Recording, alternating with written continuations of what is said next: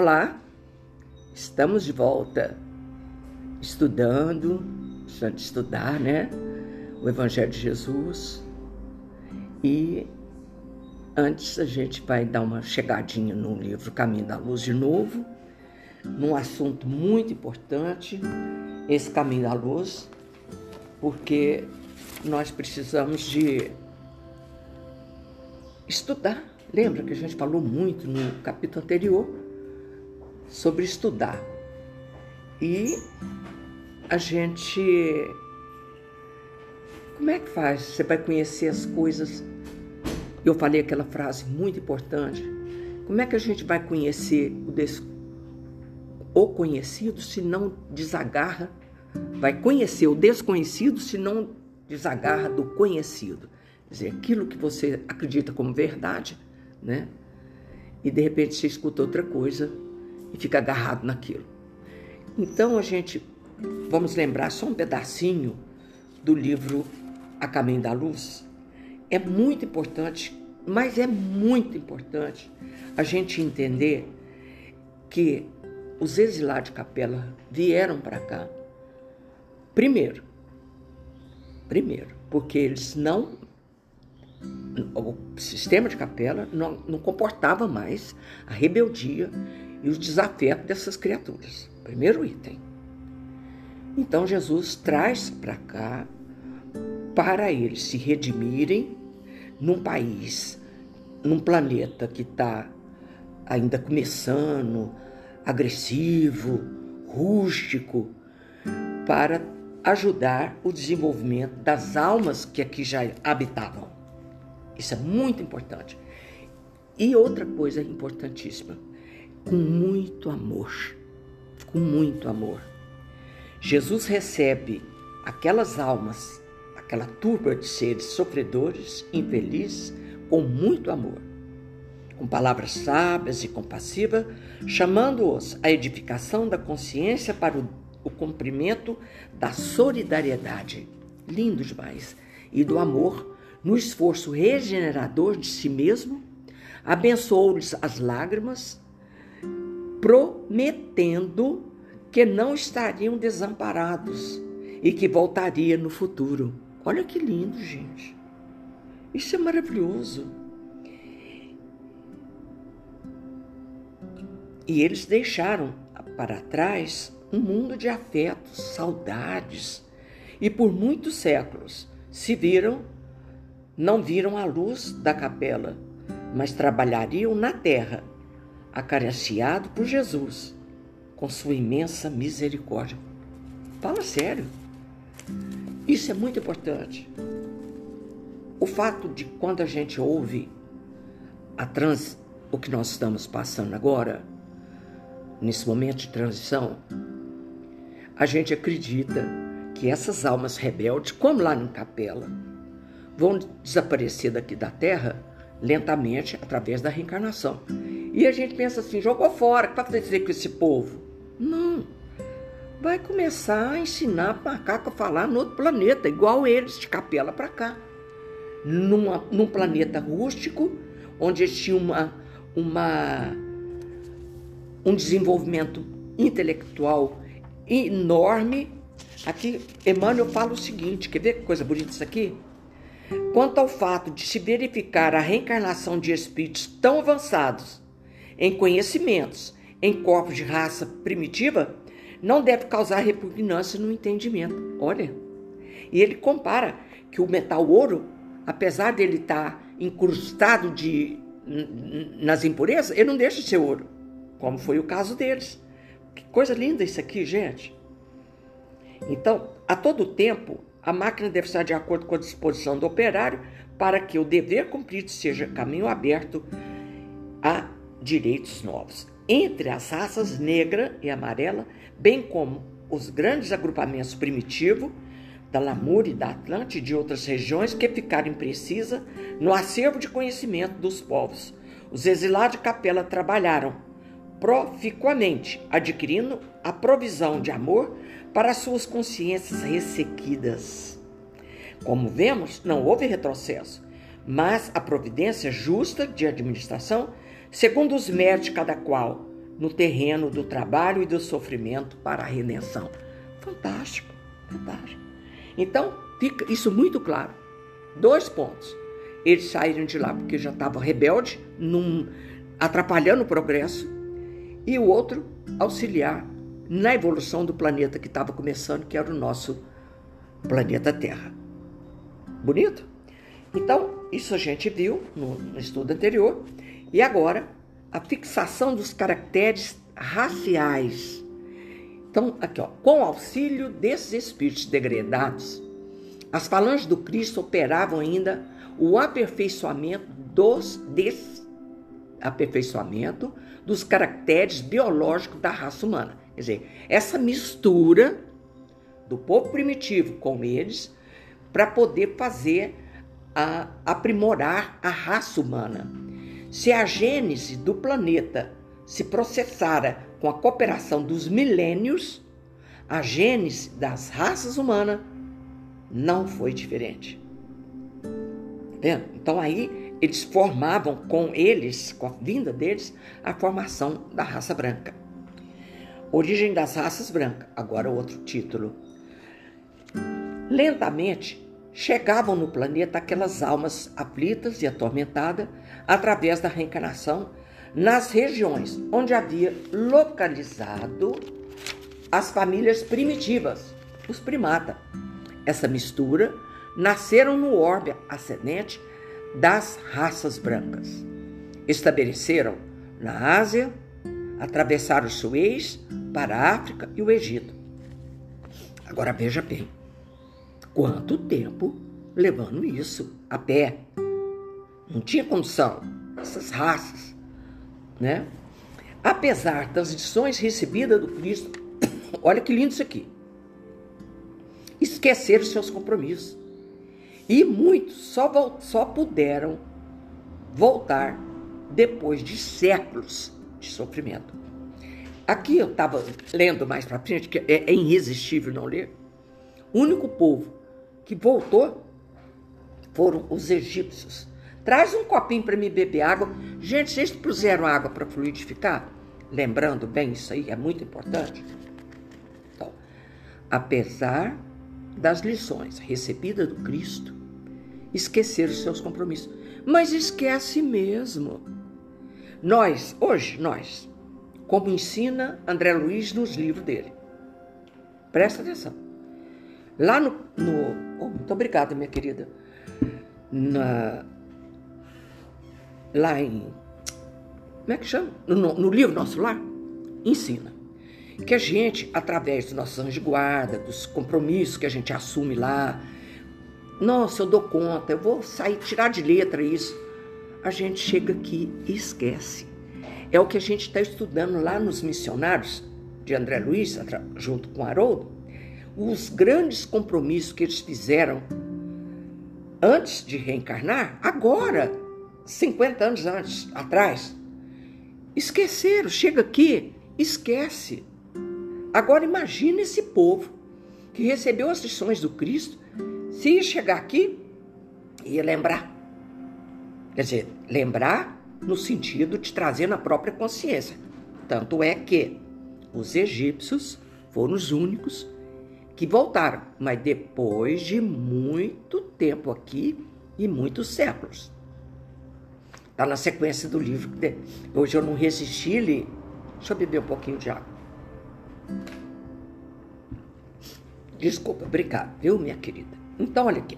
As raças adâmicas guardavam vaga lembrança do paraíso perdido, passando de geração a geração, até fixar e ficar arquivada nas páginas da Bíblia. Gente, olha quanta coisa que a gente aprende. O paraíso perdido, que, que conta do Adão e Eva, que e tal, o paraíso perdido, né? É isso o paraíso perdido. São os exilados de capela que vieram num lugar que é considerado, como o Emmanuel falou aqui, um paraíso, chega aqui ao paraíso perdido. E de falar e contar a história de geração a geração até isso fixar na Bíblia. E a gente faz interpretações erradas, né? Porque não estuda, não lê. Precisa do Emmanuel vir para poder explicar para a gente essa coisa extraordinária. Quatro, os quatro grandes povos, quatro grandes povos. Olha que espetáculo isso aqui. Aqueles seres decaídos e degradados, unidas na esteira do tempo, formaram o grupo dos Árias, a civilização do Egito, o povo de Israel e as castas da Índia. Um, dois, três, quatro. Esse povo que veio de lá forma então as quatro grandes raças, os árias. Através dos estudos da sua movimentação, é possível analisar os defeitos e virtude que trouxeram do paraíso. Mais para frente vai, a gente vai ver as virtudes e os paraísos. E, e os defeitos e as virtudes. Como, por exemplo, que eu lembrei agora, a Índia, né? Trouxe a maior é, estudo sobre a reencarnação, sobre vidas do futuro, etc, etc. Grandioso. Depois a gente vai ver, porque eu li, li e ficou aqui também a mente, estou falando. Mas, infelizmente, o orgulho de casta, de raça, cada um no seu, no seu quem é pobre não merece as coisas dos ricos, lá para frente a gente vai ver. Então, a virtude e qual que é o defeito da Índia? A gente vai ver um por um dos áreas do Egito, de Israel e na Índia. Os defeitos e as virtudes de cada um deles. Para frente, mais para frente. Entendeu? Então, através dos estudos e da sua os estudos da sua movimentação, é possível analisar defeitos e virtudes, está lá para frente, que trouxeram do paraíso. As lembranças da promessa do Cristo e seus missionários, vindo sempre, os mensageiros, e por isso toda a geração faziam previsão. Olha que coisa linda isso, faziam previsão da vinda do Cristo. A vinda do Cristo, a gente pensa que é só o povo de Israel que sabia disso, não, o povo, todo o povo, inclusive o povo simples, o povo simples. Onde que está isso? Aqui, está virando a página. Que coisa linda! Uma secreta intuição iluminava o espírito divinatório das massas populares. Inclusive o povo sabia por intuição que um dia o mestre viria. Olha que coisa linda, ó, da vinda do Cristo. Por isso, em todo lugar falavam da vinda do Salvador. Na China, no Egito, na Pérsia, na Índia o povo de Israel, durante muitos séculos, falavam da chegada do divino através dos profetas. O profeta falava, morria, outro profeta, outro profeta, cada profeta ia falando sobre a vinda do Cristo. Todos queriam Jesus, ó. Coisa linda isso aqui, gente. Eu amei esse trecho. Ó, uma secre... cadê? Onde eu estava? Ó, todos, em todo lugar falavam da vinda do Cristo, do Salvador na China, do Egito, da Pérsia, na Índia. O povo de Israel, durante muitos séculos, falavam da chegada do divino através dos profetas. E uma secreta intuição iluminava o espírito das massas. Olha que coisa bonita dos populares. Todos os povos o esperavam. Todos os povos os queriam. Que lindo, gente. E daqui, depois disso, nós vamos entrar no, no capítulo 4 já, que vai falar da civilização egípcia. Lindo, eu adoro as histórias do Egito, adoro. E aqui por aqui a gente fica com essa certeza. O que, que a gente entendeu assim, simples, que é importantíssimo? Que para formar as raças brancas foi necessário vir esses povos de capela, cultos, inteligentes, mas moralmente falindo, moralmente fraco. Né? No entanto, a matemática, ele fala aqui das pirâmides, a herança extraordinária que os egípcios deixaram através das pirâmides. Então, tudo isso tem que ficar na nossa cabeça que, com muito amor do Cristo, muito amor, eles vieram para cá com a função de ajudar a evolução do nosso planeta. Que, que lindo, gente. Que lindo. Através da educação. Então, nós, nós, vamos agora passar para o Evangelho, um pedacinho do livro de Emmanuel, que eu amei essa fala. Está aqui no livro Palavras de Vida Eterna, uma fala do Cristo belíssima. Permanecei em mim, e eu permanecerei em vós.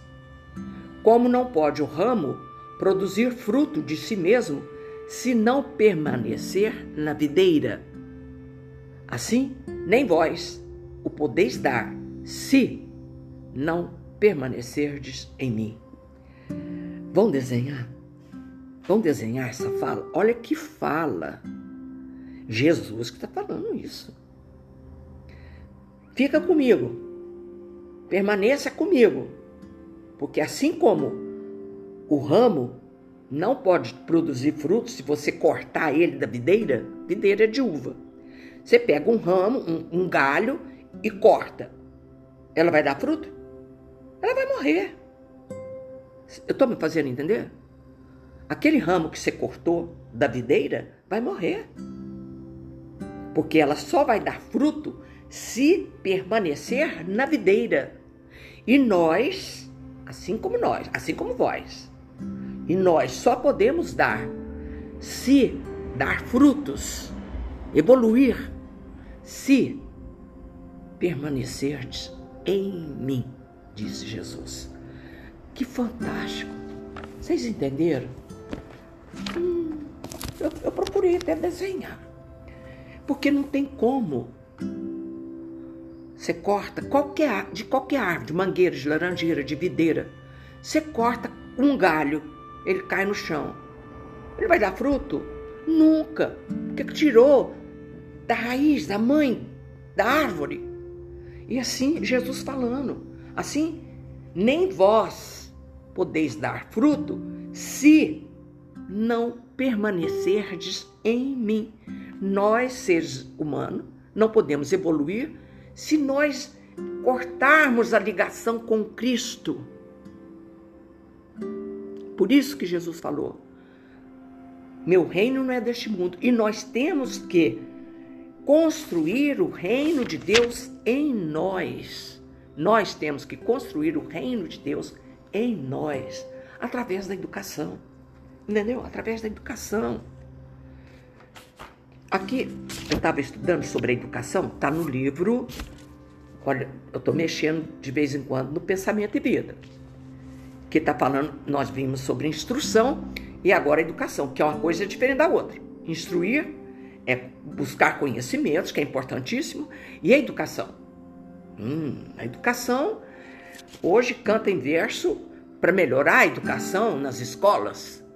Então, muitos faz uma mesa redonda, como é que nós vamos fazer? Vão melhorar as escolas, vão melhorar, a, equipar a escola com, com, como é que chama? É, é, é mesa equipamento? Ux. Oi, menina. Como é que chama? tem nas escolas hoje? Computador. Todas as escolas têm que ter computador, melhorar as escolas, melhorar o dinheiro das professoras. Informatizar. Informatizar a escola, tudo isso é importantíssimo. É. Importantíssimo. Mas se você não despertar nessas crianças valores humanos, humanizar essas crianças, o que, que vai adiantar? Hein? O que, que vai adiantar? Todo conhecimento, tudo, melhora tudo a escola, tudo, espetáculo, não pode reclamar mais das escolas. Não pode. Mas não educa a criança para desenvolver nela, despertar os seus valores humanos. Olha que lindo, gente. A compaixão, o amor, a sensibilidade. Não vai adiantar nada. Ela vai ficar até mais perigosa com tanto recurso de informação e não, não despertou nela o amor, a compaixão uns pelos outros, humanizar a criança. Porque educar é mais tirar defeitos do que colocar. Isso acho que é de Sócrates, eu já falei nisso uma vez. Então, educar é trazer à tona. Presta atenção, trazer à tona. O trazer à tona o quê? As sementes boas que nós temos lá. Porque a gente tem a genética de Deus. E a genética de Deus está dentro de nós. E ela tem que vir à tona. O bem, o compaixão, todas as virtudes, ela tem que vir à tona. E é para isso a gente precisa humanizar a, criatura humana. Que é humana, mas faz tudo ah, bestialmente falando, né? Tá tudo errado. Então nós precisamos despertar nas crianças valores, educar a criança com valores. Na escola de Sócrates, a, o vestibular lá era avaliado pelos valores morais que, as pessoas, que, a, que o aluno tinha e não pelos conhecimentos. Olha que bonito isso, hein? Lá no tempo de Sócrates. Então, educar mais tira do que coloca. E assim como a gente educa o corpo, tem que educar a alma, tirar os vícios, tirar os vícios que tem no corpo, é educar o corpo. Né? Mas se bem que esses vícios estão é na alma. Quanto à alma, construir o reino de Deus dentro de nós, usar as mãos da alma. Olha que espetáculo! Usar as mãos da alma, educar o homem, despertar sua consciência para o bem. Isso é educação. E no livro aqui de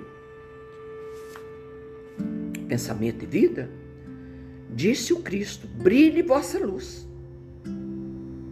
Ele mesmo, o Divino Mestre, é a nossa divina luz na evolução planetária. Olha que coisa maravilhosa. Admitia-se antigamente que a recomendação do Senhor fosse mero aviso de essência mística, conclamando penitentes do culto externo da escola religiosa a suposto relevo individual depois da morte, na imaginária corte celeste. Ah, você ia virar anjo depois. Não, a gente começa a virar anjo é agora, no corpo de carne. Hoje, no entanto, reconhecemos que a lição de Jesus deve ser aplicada em todas as condições, todos os dias, encarnados e desencarnados. A própria ciência terrena atual reconhece a presença da luz em toda parte. Já falei sobre isso. A planta é luz. Se a gente pudesse ver, tem uma planta, uma flor na minha mesa. Se a gente pudesse ver o raio de luz que ela emite, a planta, a flor, Lindo. O corpo, como as plantas, são explosões de luz, o nosso corpo. Né? A mente humana é um espelho de luz emitindo raios e assimilando-os. Repetimos, ele disse. Esse espelho, entretanto, jaz mais ou menos prisioneiro na sombra expensa da ignorância. Oh, por isso tem que estudar. Tem que estudar e educar educar sentimentos, despertar a nossa consciência. A maneira de pedra valiosa incrustada no cascalho da furna ou nas infractuosidade do, do precipício, para que retrate a irradiação celeste, lance de si mesmo, o próprio brilho. Desculpa. É indispensável que se desentrasse das trevas à custa do meril do esmeril do trabalho. Lembremos que o eterno benfeitor, em sua lição verbal, fixou na forma imperativa a advertência a que nos referimos. Brilhe a vossa luz. Isso é imperativo. Não tem como a gente sair disso não. Brilha a vossa luz.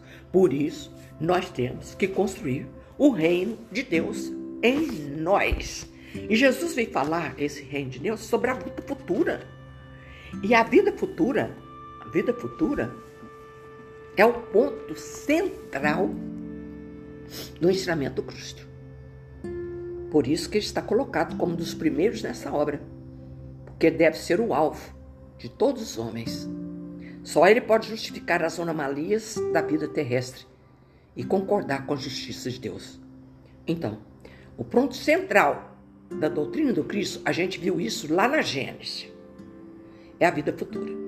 E falar para a gente que não existe um Deus vingativo. Lembra? A gente estudou isso na Gênesis. Isso é o ponto central do ensinamento de Jesus. É um Deus clemente, é um Deus bondoso, misericordioso, e não o Deus que ensinava Moisés, né? Olha que maravilha isso aqui. Os judeus já estamos lendo um trechinho do livro do nosso Evangelho. Meu reino não é deste mundo. E a construção do reino de Deus é nossa. Eu que tenho que fazer isso. Através da educação, de despertar em nós, de fazer vir à tona a semente do bem que está dentro de nós, como filhos do Pai que somos. Nós somos. A genética de Deus está dentro de nós. E como essa genética, nós vamos fazer evoluir o nosso espírito. Os judeus não tinham senão ideia muito certa quanto à vida futura. Acreditavam nos anjos, que é considerava como seres privilegiados da criação, mas não sabiam que os homens pudessem haver a ser um dia anjos e partilhar da sua felicidade. Mas não é maravilhoso? Mas isso só com a chegada do Consolador prometido que veio explicar para a gente a grandiosidade do ensinamento do Cristo. Segundo eles, a observação da lei de Deus era recompensada pelos bens da terra, naquela época, pela supremacia da sua nação, pelas vitórias sobre os seus inimigos. As calamidades públicas e as derrotas eram o castigo da sua desobediência. Então houve um, um, um temporal, é o castigo de Deus. Perdeu a guerra, é o castigo de Deus, porque eu não obedeci à sua lei. Mas tudo isso, o tempo veio apagando veio apagando e vão clareando as nossas mentes. Que maravilha, gente! Que maravilha! Moisés, sobre isso, não poderia dizer mais a um povo pastor, ignorante, que devia ser tocado, antes de tudo, pelas coisas deste mundo. Olha, isso é o que Moisés fez. Mais tarde, Jesus veio lhes revelar que há um outro mundo. Por isso, meu reino não é deste mundo. Ele falou para Moisés, lá para Pilatos. Mas Jesus veio revelar que há um outro mundo onde a justiça de Deus segue seu curso. É esse mundo que ele promete àqueles que observam os mandamentos de Deus, onde os bons encontrarão sua recompensa. Esse mundo é o seu reino. É aí que ele está em toda a sua glória e para onde vai retornar ao deixar a terra. Assim como eles, os capelinos, só puderam voltar depois de evoluir, de tirar de dentro deles toda a ruindade, toda a perversidade e despertou a consciência deles, eles voltaram. Mas gastou muitos milênios. Muitos. Né? Então presta atenção essa fala. Eu vou voltar aqui no livro de Palavras de Vida Eterna naquela frase: Permanecei em mim e eu permanecerei em vós. Como não pode o ramo produzir fruto em si mesmo, se não permanecer na videira. Assim em vós não pode dar frutos se não permanecer em mim. Então Jesus veio trazer essa grandiosidade de lição de que nós não podemos nos afastar dele. Não podemos ah, eu já li tudo, já sei tudo, pode fechar os livros. Não pode, não. Nós não estamos prontos. Se a gente fechar esses livros, com pouco prazo eu já não sei mais, porque a gente não guarda mesmo, e vai correr o risco de perder essa encarnação, falir. Assim como eles não obedeceram à recomendação de Jesus, e nós, ao reencarnar, não vamos desobedecer a recomendação do nosso anjo de guarda, os guias protetores, está lá no livro nosso lá, no Instituto de, de Reencarnação, mostra tudo pra gente que você vai fazer. Não, eu vou dar conta. Mas chega aqui, não dá conta, fale. Mas não está perdido. Esse depoimento que eu estou estudando lá no livro dos mensageiros, ele está preparando outra reencarnação. Eu já contei isso em outras lições passadas. Ele está preparando outra reencarnação, porque a, a anterior ele faliu, ele, ele perdeu, ele se perdeu. Meu professor dizia que a carne corrompe. É, é, é alguém está chegando aqui? É o Zeca. Ah, já, o Zeca do latiu, mas não tem importância não. Pode, a pessoa que está chegando vai participar do restinho do nosso estudo, né? Que é muito importante que a nossa, a nossa prece, a nossa, nossas orações, né? Cadê? Então, Jesus, conformando seu ensinamento ao estado do homem da sua época, não acreditou dever lhes dar uma luz completa. Olha, que os teria ofuscado, sem esclarecer, porque não teria compreendido. E ele se limitou, limitou a colocar de alguma sorte a vida futura em princípio, como a lei natural. Vem, vem escutar aqui conosco o restinho do, do estudo, meu amor. Deixa ele dar carinho, ele dar carinho ele, que aí o Zeca fica calmo. Esse Zeca é um terror. Todo mundo tem, que, tem que falar, eu tô aqui, tem que ganhar carinho dele. Então, Jesus não podia falar tudo, que a gente não ia entender nada. E até hoje, mesmo falando, oi meu amor, a gente não entende ainda os ensinamentos do Mestre. Hoje nós estamos fazendo, o meu filho Ricardo, dia 26 de agosto, está fazendo 18 anos que ele foi para a espiritualidade. E nós vamos fazer uma prece, a hora que terminar a minha prece do, do Evangelho aqui, nós vamos fazer, reunir aqui com minhas filhas agregadas para fazer uma prece em benefício de todos nós e em benefício do Ricardo, é claro, porque vou contar uma coisa para vocês. O espírito foi embora, está lá na espiritualidade a prece que chega para ele em nome dele, ele fica tão feliz, tão feliz, que chega como um bálsamo no coração dele. Se ele tiver em dificuldade, é, sofrendo, aquela prece chega e clareia o espírito dele, faz ele lembrar de uma prece e pedir a Deus proteção. E se ele está bem, melhor ele fica, porque lembraram de mim, entendeu? É como você escrever uma carta e alguém recebe, faz um telefonema. Ó, oh, fulano, ou então alguém encontrou com alguém na rua, falou, ó, oh, dá um abraço à sua mãe. Ó, que delícia. E a gente chega aqui e fala, oh, mãe, fulano te mandou um abraço. Agora eu pergunto, a gente dá esse abraço? Não dá, ninguém dá. Pode rir. Fulano te mandou um abraço, você dá o abraço, você entrega esse abraço? Você só dá o recado, né? É assim mesmo, todo mundo é assim. Então, vamos continuar aqui Todo cristão crê, pois, forçosamente na vida futura. Mas a ideia que muitos fazem dele é vaga, incompleta, e por isso mesmo falsa em muitos pontos. Para um grande número, não é senão uma crença sem certeza absoluta. Daí a dúvida e mesmo a incredulidade. Por isso que o Consolador veio completar essa lição quando a gente estava maduro para compreender a verdade. Coisa linda, gente e mostra para gente com forma, com os dizeres das pessoas que foram na nossa frente. Chorei.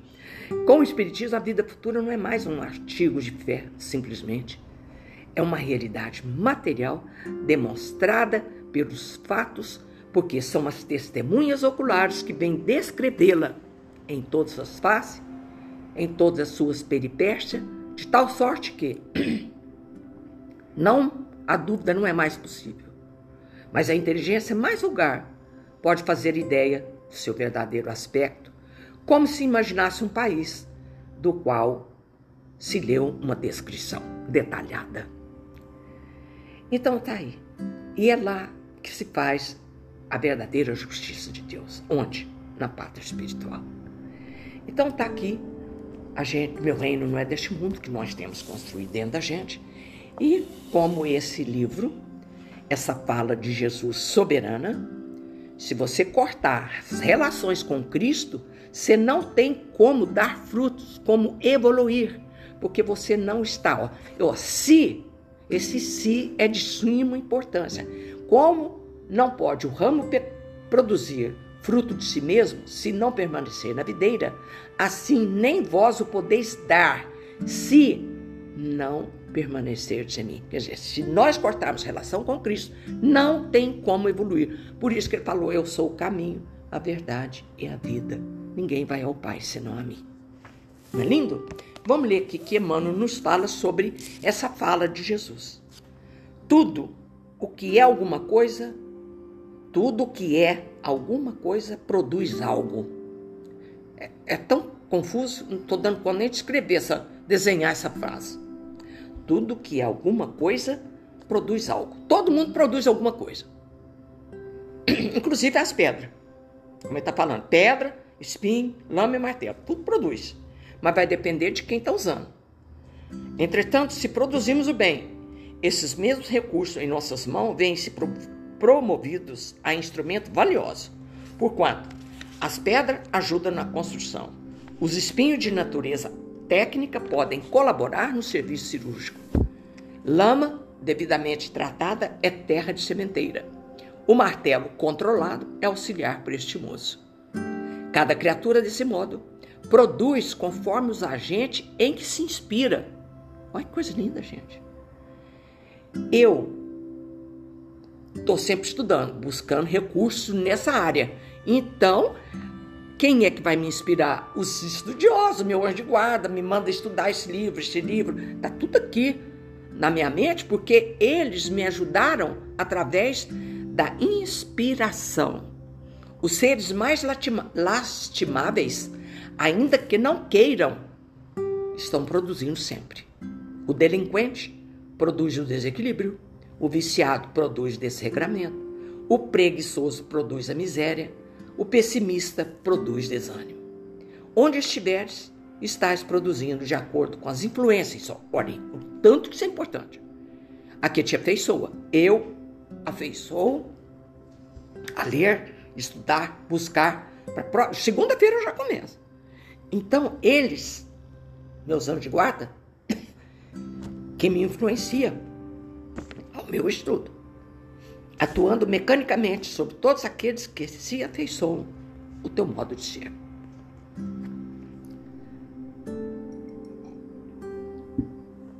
Eu não sei aí, gente, mas o calor está terrível. Todos produzimos inevitavelmente. Aprendiz do Evangelho na escola espírita cristã, recordemos, pois, a lição do Cristo. Permanecerei convosco se permanecerdes em mim bonito demais. Então nós vamos encerrando. Encerrando o nosso estudo. Olha que coisa maravilhosa, acabou. Que Jesus, nosso infinito amor, hoje, agora, nesse momento, só estamos três. Mas nós vamos fazer um, ramalhete de flores para o Ricardo, para que ele possa receber aí na espiritualidade, com muito amor, muito carinho, essa prece singela de mãe, né? De mãe e que nós possamos, então, através dos estudos, ser influenciado pelos bons espíritos, que isso é importante, que eu acabei de ler. E não podemos jamais cortar as relações com Cristo, gente. Não podemos. Porque se fizermos, se, esse se é de fundamental importância, se eu permanecer nele, é evidente que eu vou evoluir.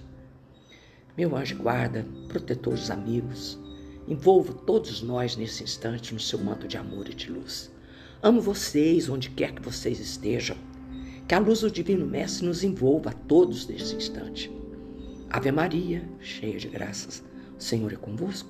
Bendita sois vós entre as mulheres, e bendito é o fruto do vosso ventre, Jesus. Santa Maria, Mãe de Jesus, rogai por nós, pecadores, agora e na hora de nossa morte. Amém. Um beijo no coração de todo mundo que a Maria Santíssima nos envolva, hoje e eternamente. Amo vocês onde quer que vocês estejam. Fiquem com Deus. Assim seja.